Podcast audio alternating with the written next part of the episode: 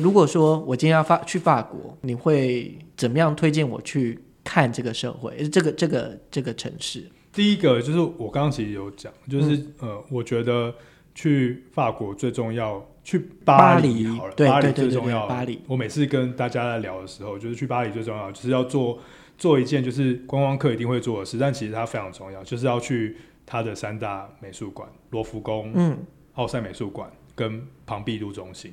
那听起来非常非常的那个陈腔滥调嘛，因为那个那个那个旅大行家都知道旅行团团一定会去这样子啊，啊，你妈妈或是阿姨也会去这样。可是你认真的看他，你把他的所有的作品都看一遍，然后你慢慢的逛一个罗浮宫，你大概可以逛个四个小时，四四天。天。你四天慢慢看，一个一个看，你需要四天，你才有办法把他的所有的东西都认真看完。看完，因为它超级巨大的。所以我以前是买一个那个 pass，然后就是慢慢看，慢慢看，慢慢看。那一开始看可能只是你知道，就是随便看，然后嗯借个厕所也看一下，或者是喝个咖啡。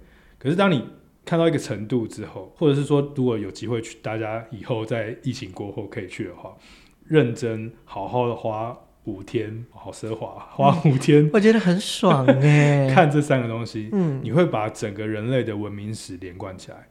那个是一个非常非常，你知道，因为法国人就是到处掠夺嘛，嗯所以就是他把各世界全球各地的重要文明的东西都汇汇集到这三大美术馆。然后，当然当当代就是近代的，近代它也会有像达利啊，或者是某一些呃行动艺术家等等这样子，包伊斯啊什么等等，你可以把所有的人类的思想脉络跟文明的演进全部连成一条线，你可以看到那整个时间轴，我觉得很伟大。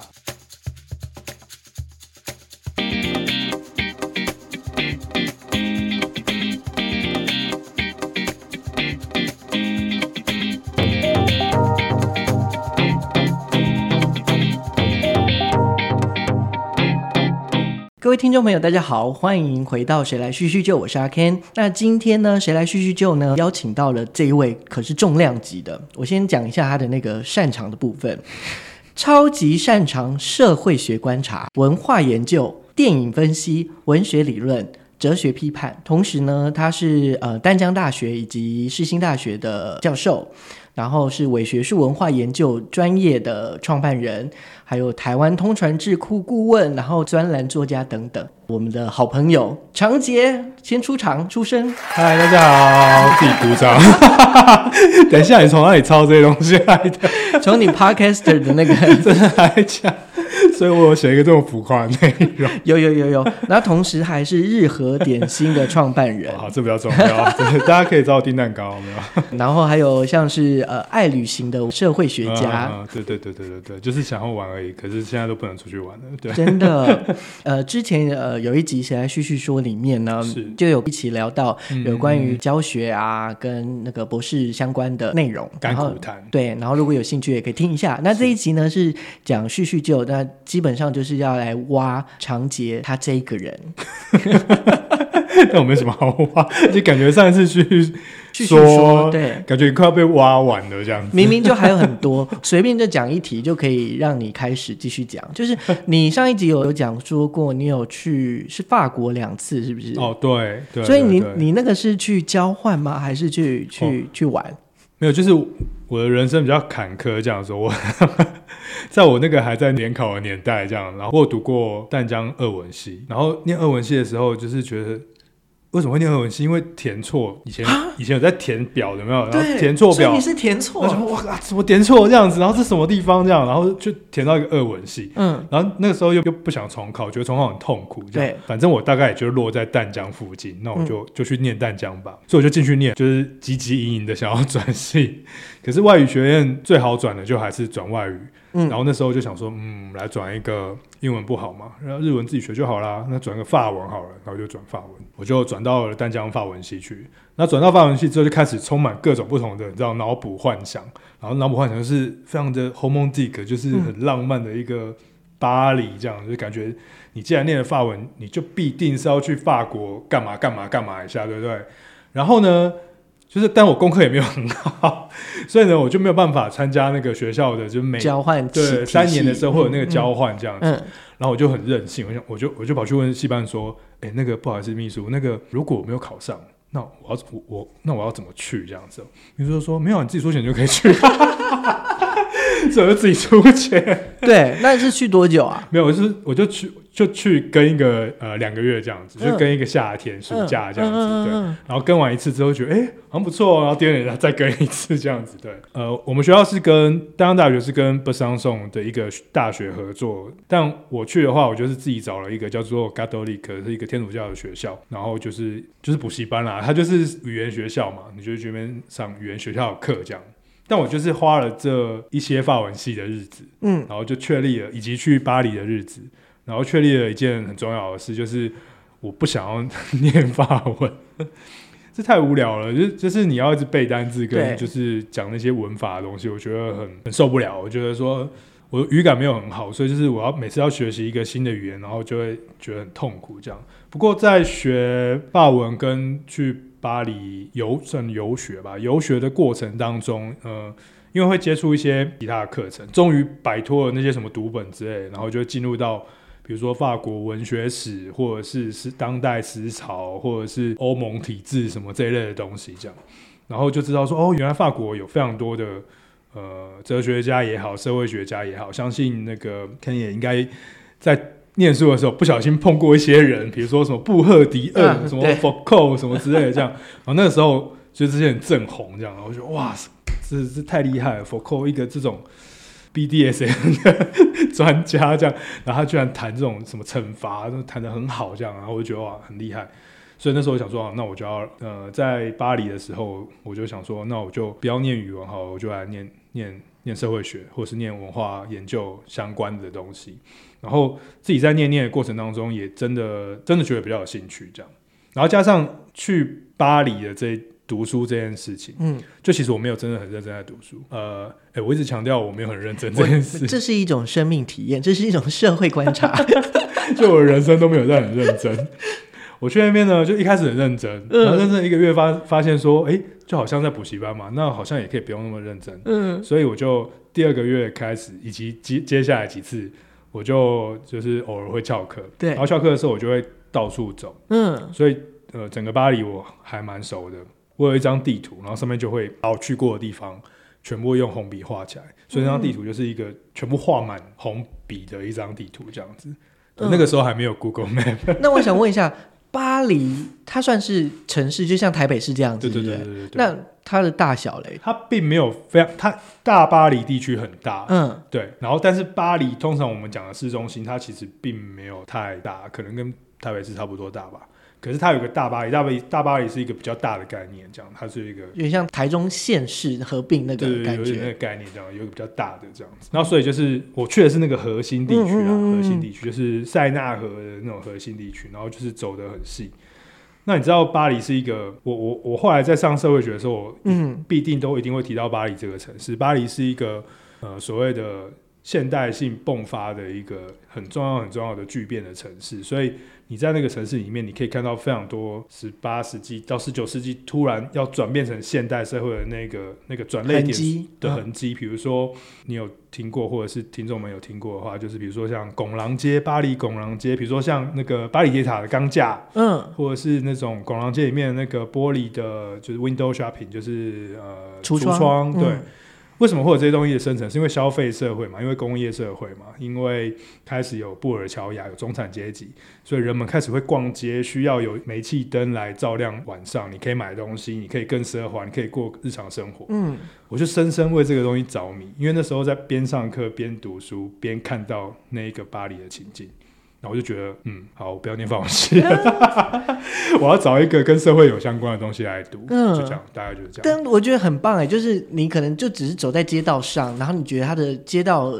情景跟我们台湾，或者如果对我来说，就一定就是跟台湾长得不一样嘛。对啊，对啊，对啊。然后长得不一样之后，你就会想象说，哦，原来会有这些橱窗，是因为呃工业社会转变为商业社会的那个过程对的发展。对，然后加上你去那个奥赛美术馆，为什么要看到一些画？然后那嗯。那些那些塞上或谁画的，就是那种侍女或者是中产阶级的绅士们，然后逛着街那种感觉，然后就跟那个实际上面的街景比较，呃，虽然这是欧洲文明啊，就是整个西方文明的社会转变真的是很很很壮观，你就觉得很很特别。社会怎么会有这种变变化。对，嗯。大巨变这样子，好，我要先问你说，你在法国有喝酒吗？那应该是常常喝酒，一直喝，对对？喝饱。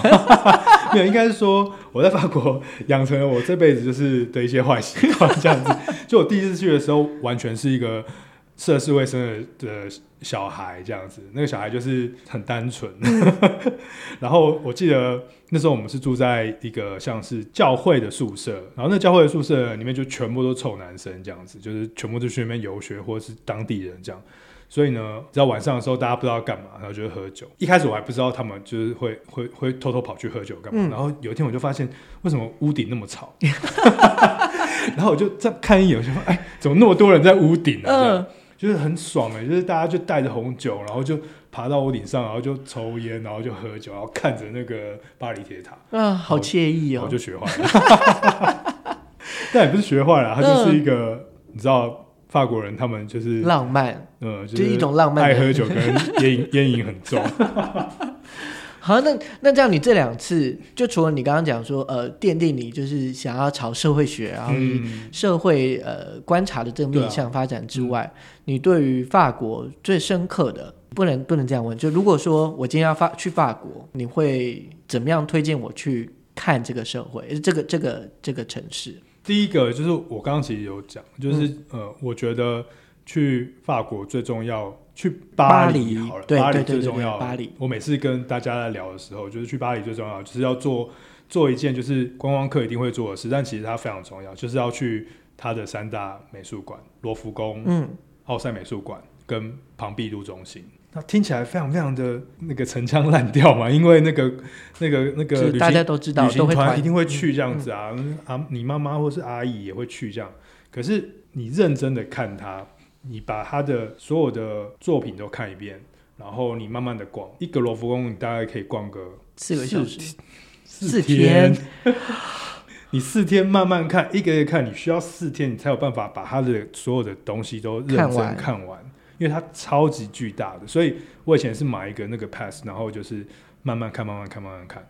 那一开始看可能只是你知道，就是随便看，然后嗯借个厕所也看一下，或者是喝个咖啡。可是当你看到一个程度之后，或者是说如果有机会去，大家以后在疫情过后可以去的话，认真好好的花五天，好奢华，花五天我觉得很爽哎、看这三个东西，嗯，你会把整个人类的文明史连贯起来。那个是一个非常非常，你知道，因为法国人就是到处掠夺嘛，嗯所以就是他把各世界全球各地的重要文明的东西都汇汇集到这三大美术馆。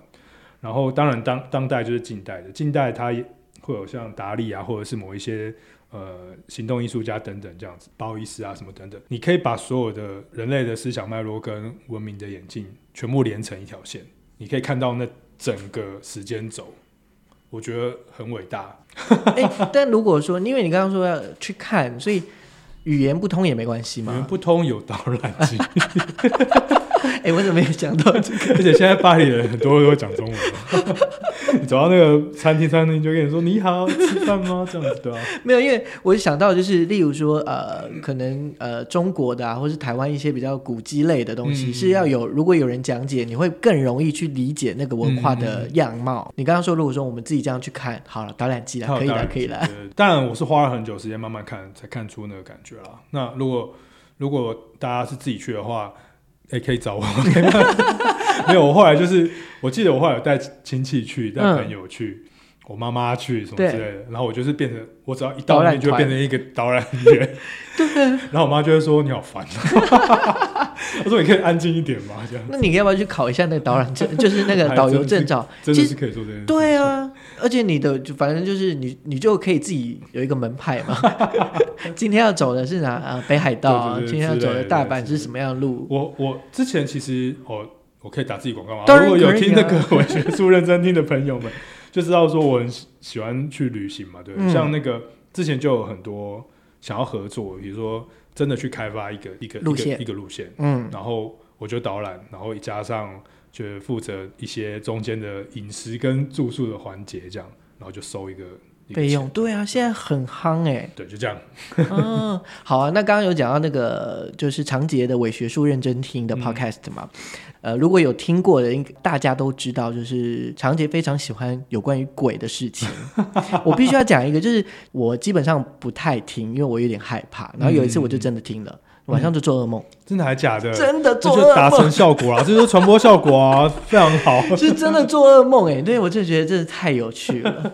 对，呃，我还有想到，因为呃，你那时候是去大阪嘛？就是那个艺伎回忆录，那个是什么地方？嗯，那个道和京都道和神社，对，嗯然后你不是讲说你晚上爬上去嘛？对对对对对然后有点害怕。嗯，然后我有一个经验是，我之前去、呃研究所毕业旅行去冲绳，然后我一个人也是去一个某一站的山上，它也是神社，嗯然后我觉得里面很阴森呢，嗯就是都没有人去。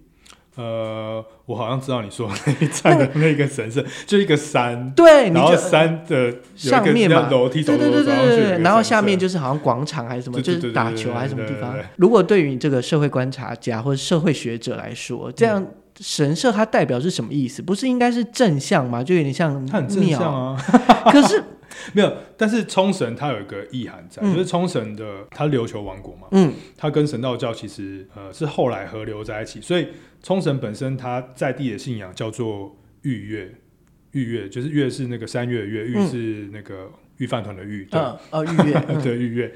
如果你也也许你有看到，或者是你还记得的话，就是它有时候在路边会有一些树啊，或者是有一些石头啊，或者是有一些甚至是水井，他就会说这是一个御月。那御月的意思其实是在那个地区中比较神圣的地方，可是神圣的意涵，它同时有生也有带有死亡的意涵，所以有可能它以前是墓地、坟墓地，或者是哦它本来就是一个比较阴森的地方，所以人们会害怕它，所以才需要去祭祀它。那当神道教进入到冲绳之后，他就会在他就会跟御月本身他当地的信仰结合在一起，所以有些御月它就原本是御月，后来它就变神社。所以你看到那个空间，它有可能你觉得阴森，是因为它就是阴森，我懂，我懂。它本来就是阴森。所以，如果去日本真的不熟悉语言的话，不要乱拜，是这个概念吗？还是其实没有差？冲绳啊，冲绳，我觉得日本本身倒是还好，本土还好。冲绳因为它还有，它冲绳其实冲绳其实是混合文化，所以它它原本的那个琉球文化嗯，有有另外一个意涵在这样子。日本本土的神社应该是没有什么恐怖的事吧？我觉得。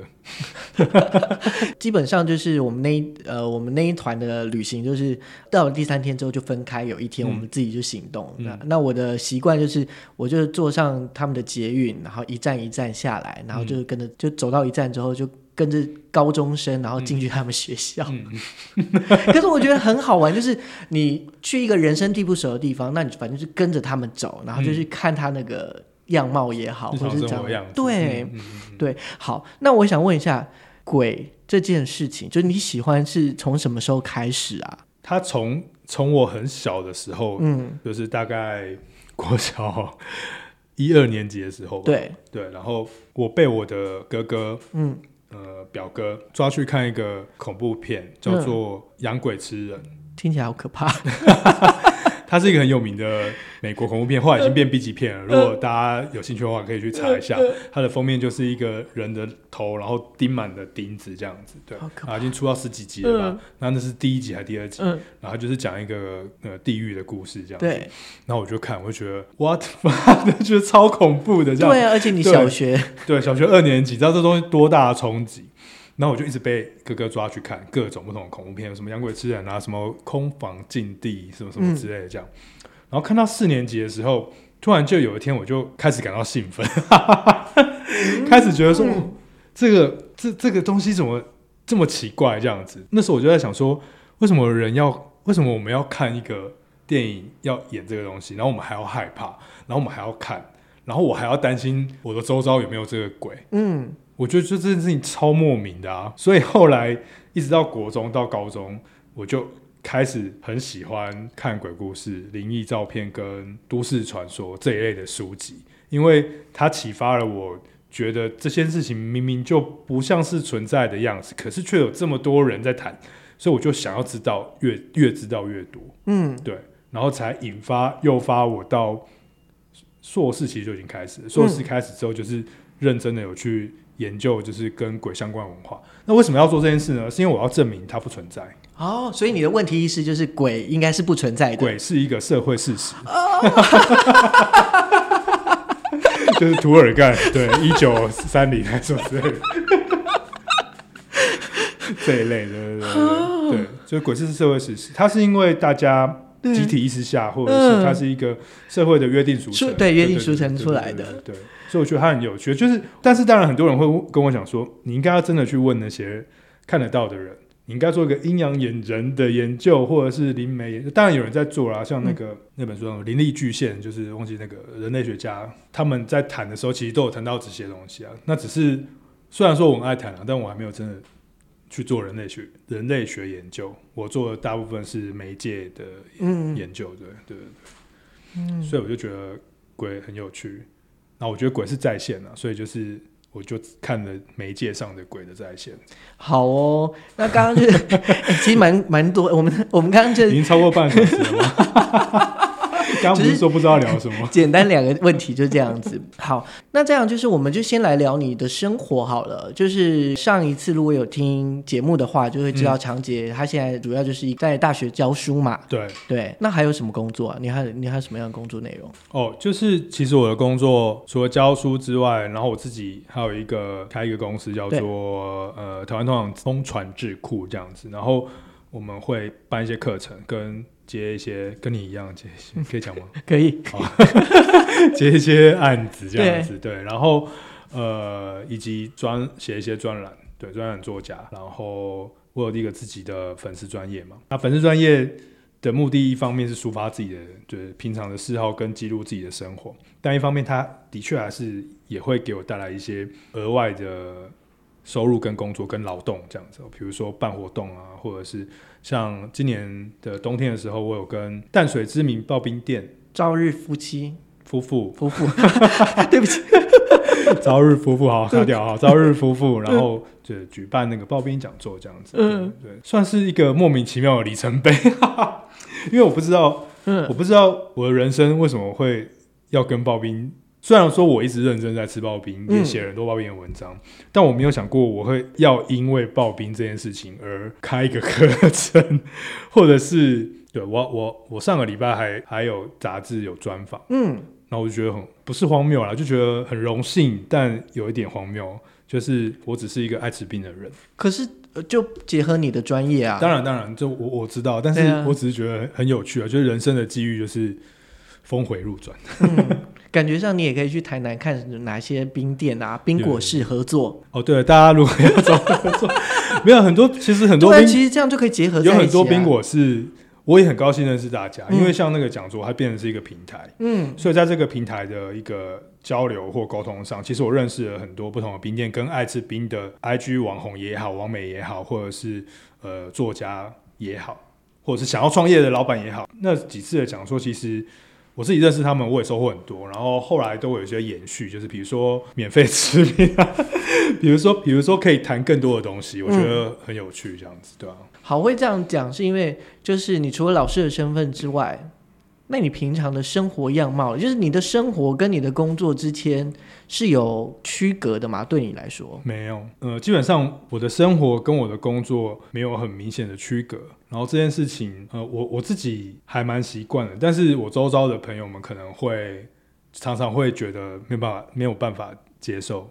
例如说没有假日，没有假日，对，或者是我很爱在假日的时候工作，嗯，然后靠背说自己在家里工作，然后明明礼拜一、礼拜二都去喝咖啡，